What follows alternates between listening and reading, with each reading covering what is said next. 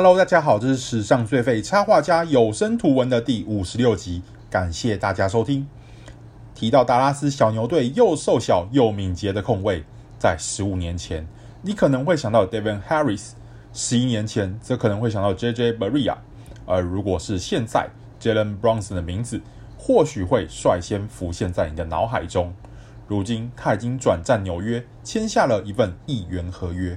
而本次要介绍的就是 Bronson 的故事。从他人的背后迎头赶上，这对 Jalen Brunson 来说是一件习惯了好几年的事。在投入 NBA 选秀时，有三名同样来自维拉诺瓦大学的队友先他一步在选秀中被唱名。来到达拉斯后，即使有着 NCAA 二届冠军的资历作为背书，但与他同年入选的是早已藏不住锋芒的卢卡东契奇。本来身形就不出众，仅六尺一寸高的 Bronson 站在东契奇身边显得更加矮小。更何况此时的小牛后场可说是人手过剩，令 Bronson 的出头之日看起来更加遥遥无期。幸好这是一条他曾经走过的道路。中学时期的 Bronson 虽然带领球队获得州冠军，还获选为伊利诺州篮球先生，但进入维拉诺瓦大学后，在 Ryan Arcidiacono、Josh Hart 两位大四、大三的学长身旁，即使他也是先发，也不会有太多主宰战局的机会。但是 Bronson 既有耐心，也知道该如何融入球队。在高中，很多比赛我需要在进攻端挺身而出，替队友得分。在这里，我在保持侵略性之余，更需要扮演一个好队友与串联队友的中继点。Bronson 说：“有时候球队需要我进球。”有时候则需要我传球，球队需要我做什么，我就去做。大一的他扮演了学习的角色，大三的他成为了挑大梁的核心。这一年，他缴出平均十八点九分、四点六助攻的成绩，球队也在他的带领下再度赢得 NCAA 冠军。我大一的时候学习，现在成为高年级了，则开始传承。这诉说了一个道理：当你愿意接受球队的文化时，能从中获益良多。Brunson 承认，当然希望自己的选秀顺位能在更高的位置啊。毕竟小时候有哪个人不希望自己是第一顺位呢？但他认为上天自有安排，而一切的安排也都有其原因。虽然同位置的球员更多，代表他要面对更大的竞争，但换个方向思考，也代表他得到更多可以求教的对象。Devin Harris、JJ Barea。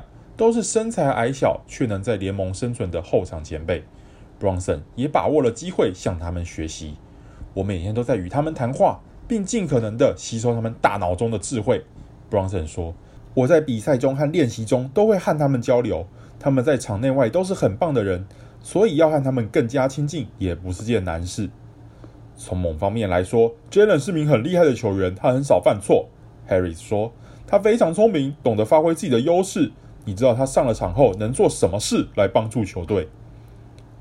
无论是激战时刻还是垃圾时间，只要把握住机会，Bronson 就会继续秉持着他这几年来学到的经验以及很少犯错的特性上场打球，做好教练团给予的任务。